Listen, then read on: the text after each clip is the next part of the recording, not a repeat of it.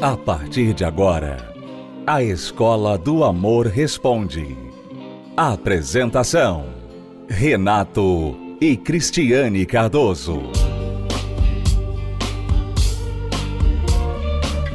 Alunos, bem-vindos à Escola do Amor Responde, confrontando os mitos e a desinformação nos relacionamentos. Onde casais e solteiros aprendem o amor inteligente. Cristiane e eu falamos neste último domingo com os pais e filhos aqui no Templo de Salomão dando início a uma série de mensagens sobre quatro coisas que os pais fazem que afastam os filhos deles.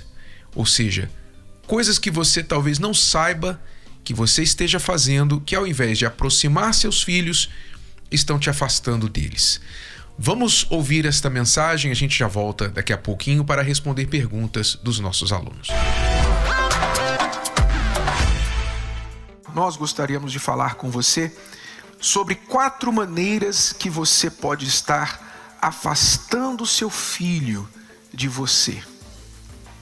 Quatro maneiras, mãe, pai, que sem querer você pode, ao invés de estar trazendo o seu filho mais para perto, fortalecendo a sua família, os seus laços familiares, você pode estar afastando seu filho de você. Nós não vamos falar as quatro hoje, vamos falar só a primeira, as próximas três nos próximos domingos. E uma das maneiras principais que nós pais afastamos nossos filhos de nós sem querer, que não é intencional nunca, é sendo críticos de plantão. O pai e a mãe, às vezes, tem o mau hábito de ser um crítico de plantão. Por quê? Nós queremos o bem para os nossos filhos. Queremos que eles vão bem na escola, que eles vão bem na vida, tenham boas amizades, fiquem longe do perigo. Enfim, queremos que eles tenham uma vida melhor que a nossa. Esse é o nosso desejo. Mas nesta intenção, sem perceber, muitas vezes, nós nos tornamos este crítico de plantão, que é aquele papel horrível que muitas pessoas cumprem, de ficar achando tudo que está errado no comportamento, na vida da outra pessoa. Isso não acontece só com pais e filhos, não. Às vezes, marido e esposa cometem o mesmo problema. A esposa é a crítica de plantão, o marido é o crítico de plantão da esposa e vice-versa. E quem é que gosta de crítico? Quem é que gosta de crítico? Normalmente, ninguém gosta de crítico. Porque o crítico ele fica do lado de fora, apontando o que ele está vendo, mas muitas vezes não entende o que está acontecendo na vida daquela pessoa que está fazendo aquilo, passando por aquilo. Então a gente critica porque a gente pensa, bom, eu vou ajudar. É aquela história da crítica construtiva, mas para você criticar construtivamente, eu digo, por mais que soe bem você falar, não, é uma crítica construtiva. É preciso muita habilidade para você saber criticar positivamente, construtivamente. A maioria de nós não sabe criticar positivamente, se é que existe isso. A maioria de nós acaba atacando a outra pessoa. Então o pai a mãe vê lá o filho, escolhe uma roupa assim, aquela roupa que o pai e a mãe não concordam, então fala: Você está horrível com essa roupa, onde você vai, onde já se viu? E começa a criticar a roupa. Aí, quanto mais o pai e a mãe critica, mais o filho que está querendo afirmar a sua identidade, afirmar as suas vontades, ele se afunda naquilo que o pai diz que ele não pode fazer.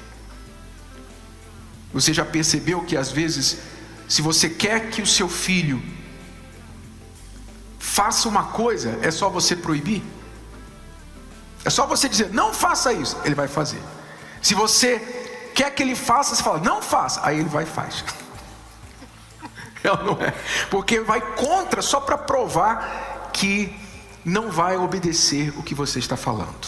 É, e, e tem uma outra questão também, né? Porque é, a gente sempre pensa assim, quando a gente está criticando, a gente quer ajudar. a gente está querendo ajudar. Por isso que na nossa cabeça a gente romantiza aquilo ali, aquele momento. Não, estou tentando aqui ajudar. Por isso eu estou criticando, por isso que eu estou sendo duro, dura com essa pessoa. Só que também tem um outro fator sobre nós, que é a decepção. Você critica porque você quer, você não está gostando daquilo que você vê. Você queria uma coisa diferente, você queria ver o seu filho, a sua filha, sendo uma pessoa diferente. Então, na, na sua decepção com ela, com ele, você mostra essa decepção na forma que você fala com ele. Então, em, em vez do, da criança, do jovem e até mesmo adulto, né, em vez dessa, da pessoa que está sendo criticada, ela vê assim: puxa, obrigada, você realmente você tem razão, você está me ajudando. Em vez de ela sentir isso, ela sente que ela está te decepcionando. Ela sente a sua decepção nas suas palavras. Então ela se sente mal ela se sente inferior, ela se sente não é o, não o suficiente para você. Né? E eu estava pensando como Deus faz isso com a gente, porque Deus, Ele é o Pai, né? ele, ele é o exemplo de Pai. E Ele fala, Ele ensina, mas Ele não critica a gente, né? porque se Ele fosse ficar decepcionado, Ele assim, a gente, todo, ninguém ia aguentar, ninguém ia, ia conseguir ser filho de Deus, porque a gente é muito imperfeito. Então Deus não, não se decepciona assim. Ele entende você e ele ajuda você a se entender. Então você quer ajudar uma pessoa, você tem que ajudar aquela pessoa a entender por que ela cometeu aquele erro. Em vez de você falar, você é muito assim, você sempre faz isso, você falar com ela como Deus fala com a gente. Por que, que você faz assim? Você já parou para pensar que isso te faz ter, cometer aquele erro? Você acaba tendo esse problema depois? Eu queria te ajudar. Então você, ao, ao ensinar, ao educar seu filho, você está educando ele e ele está realmente entendendo que você está educando. Quando Deus me educa, né, quando Deus fala comigo, eu não me sinto criticada. Eu não sinto que ele está com raiva de mim. Eu sinto que ele está me amando quando ele fala comigo, mas é porque ele fala assim. Ele, ele, ele me entende e ele tenta me mostrar, olha, você está entendendo por que, que você está, por que, que isso que você faz faz mal a você? Então não é sobre mim, não é sobre, olha, eu não gosto de você assim. Não, é sobre você. Você, quando você faz isso, aquilo ali acontece. Então, é, é, é isso sim é educar. De outra forma, você critica. E, e, realmente, não tem como romantizar a crítica. Né? Dizem, falam muito sobre crítica construtiva, mas realmente não, não existe isso. Ninguém gosta é, disso. Você vê, se, se alguém pode, se alguém poderia criticar e, e condenar, é Deus, porque Ele é o único perfeito. Mas vamos ver um exemplo. Quando trouxeram aquela mulher que foi flagrada em adultério, arrastada diante de Jesus, com pedras nas mãos, a multidão veio com pedras. Ó, ela foi pega em adultério e a lei diz que ela tem que ser apedrejada. Então você sabe a história. Jesus falou que não tem pecado, atire a primeira pedra, etc. Todo mundo foi embora, largando as pedras no chão, ficou a mulher. E ele disse para ela: Eu não te condeno, vá e não peques mais. Quer dizer, ele podendo colocar o dedo na ferida, podendo falar, ah, você, hein? Você, mas que vergonha. Ele poderia chegar e apertar a ferida, o dedo na ferida dela, mas ele, qual a vantagem disso? Ele simplesmente fez com que ela olhasse para frente. Vá e não peques mais. Quer dizer, até aqui você errou.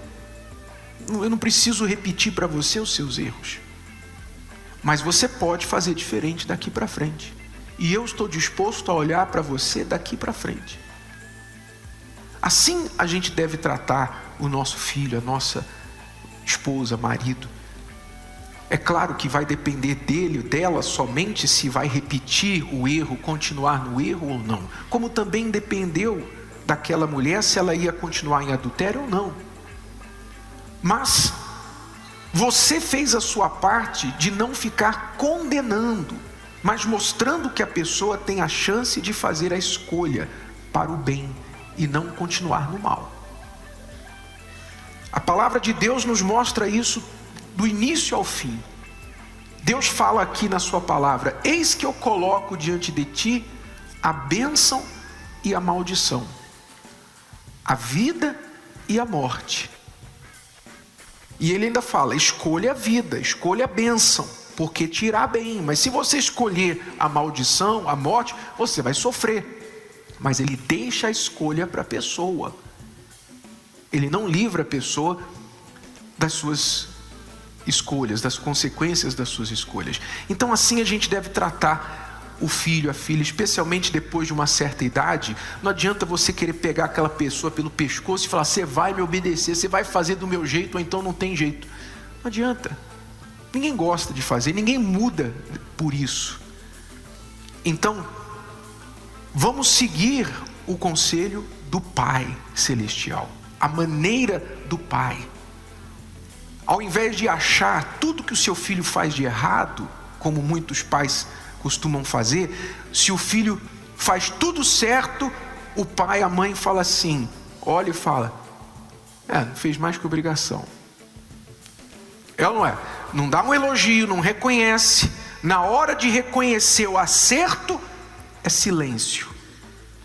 Mas na hora do errinho pequeno, não deixa passar. Isso afasta, isso cria animosidade, isso faz com que o filho apenas aprenda a esconder as coisas de você. Esconder, não vou esconder, porque eu sei que se meu pai souber, se minha mãe souber, vai, lá vai vir um sermão, lá vai vir um ataque, etc. E você tem que entender que errar ele vai, isso é certo. Errar, seu filho vai. O que você tem que cumprir é o papel de guiar, de orientar, de dizer: olha, eu estou aqui para te ajudar para você errar menos. Se você quiser e me ouvir, você vai errar menos. Mas mesmo quando você errar, eu vou estar aqui para te ajudar. Esse é o papel do pai e da mãe. Lidar com os filhos hoje não é tarefa fácil. O mundo evoluiu, mas os problemas em família também. A disciplina em excesso é criticada, mas a falta dela traz consequências graves. O que fazer? Não desista do seu filho. Uma atitude sua pode fazê-lo mudar. Palestra Transformação Total para Pais e Filhos, com Renato e Cristiane Cardoso. Domingo, às 18 horas, no Templo de Salomão, Avenida Celso Garcia, 605, Brás.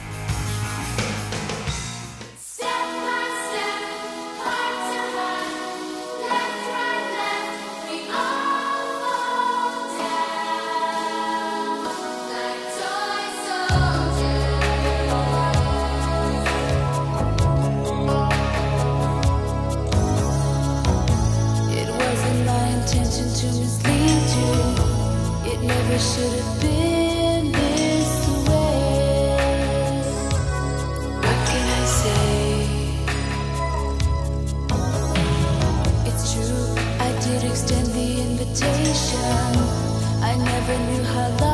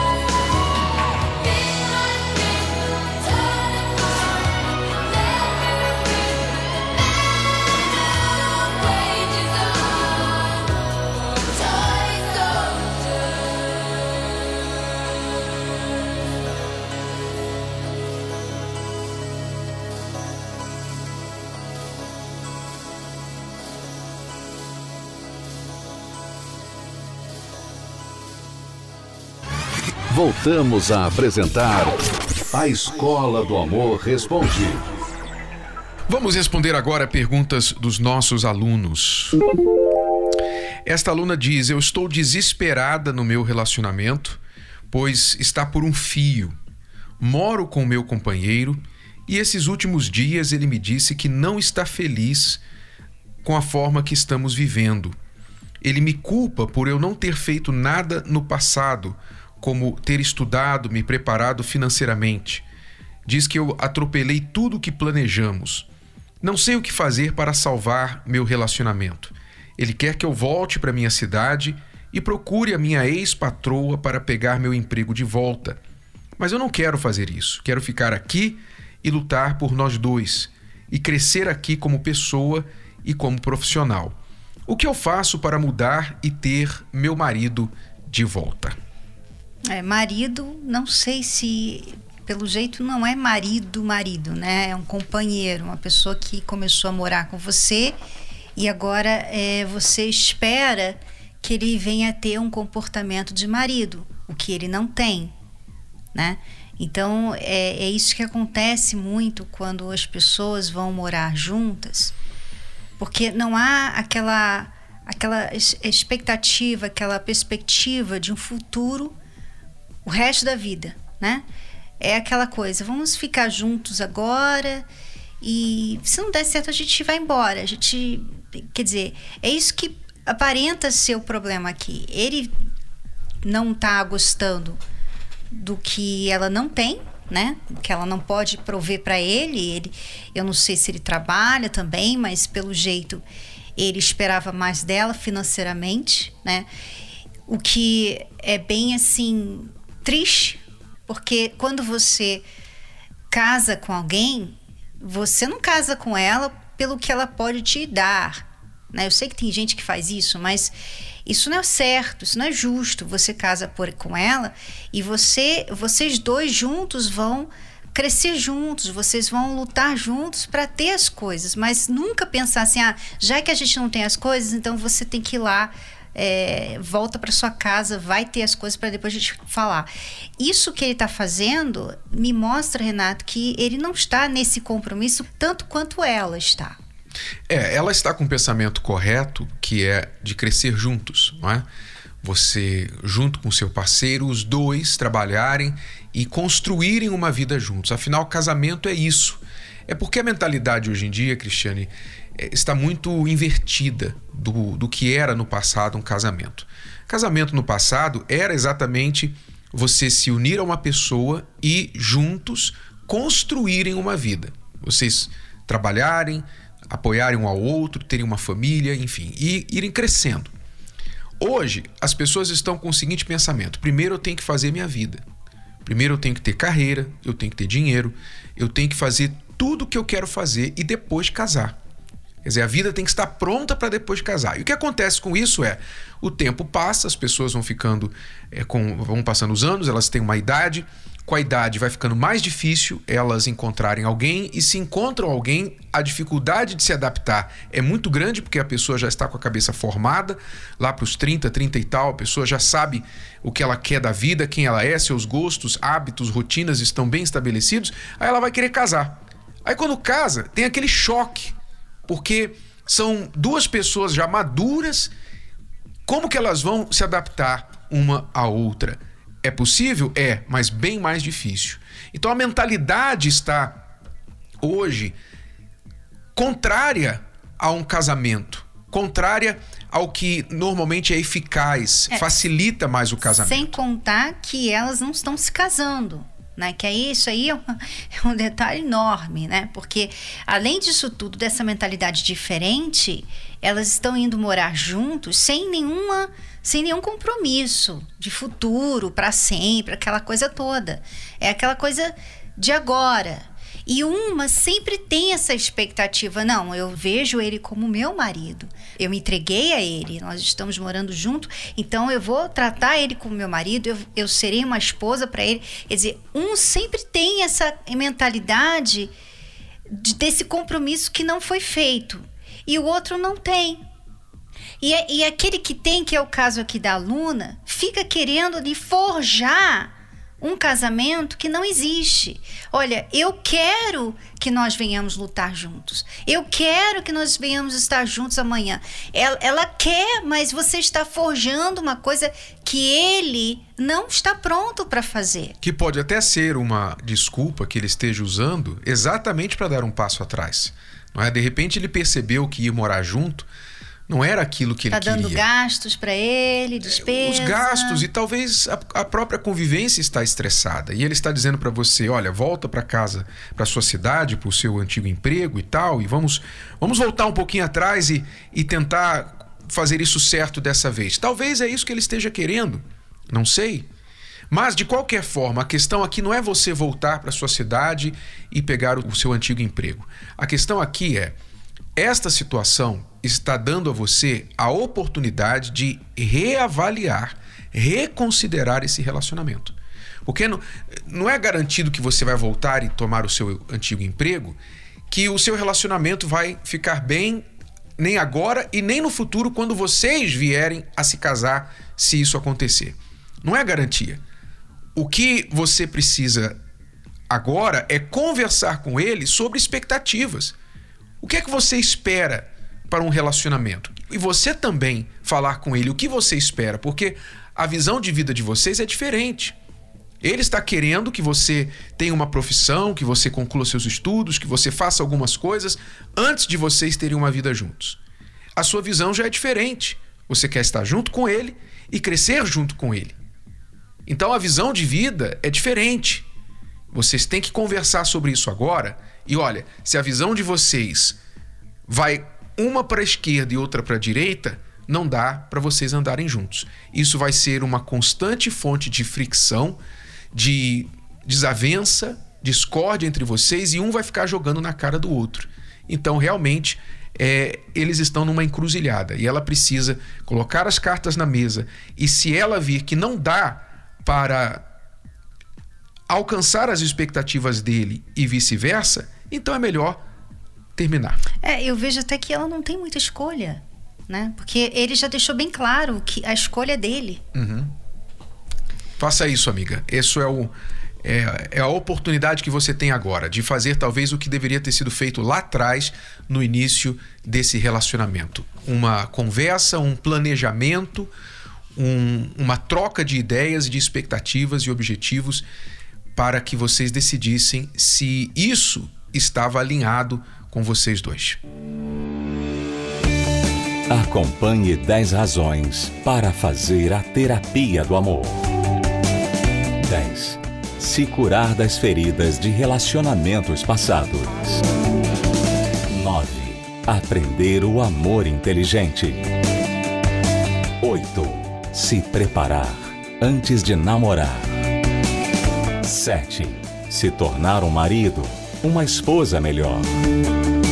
6. Restaurar um casamento em crise.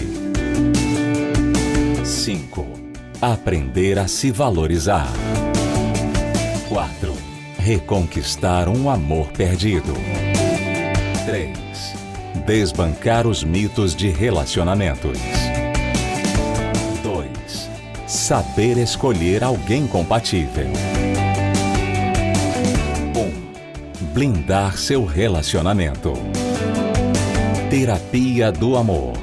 Toda quinta-feira às 10 da manhã, às 15 e às 20 horas no Templo de Salomão. Avenida Celso Garcia, 605 Braz. Para mais locais e endereços, acesse terapia do amor.tv ou ligue para 0 operadora 11 3573 3535.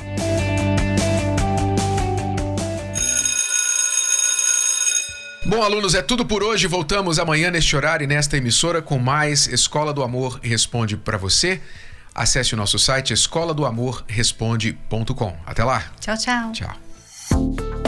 Você pode ouvir novamente e baixar esse episódio da Escola do Amor Responde no app Podcasts da Apple Store e também pelo Spotify e Deezer.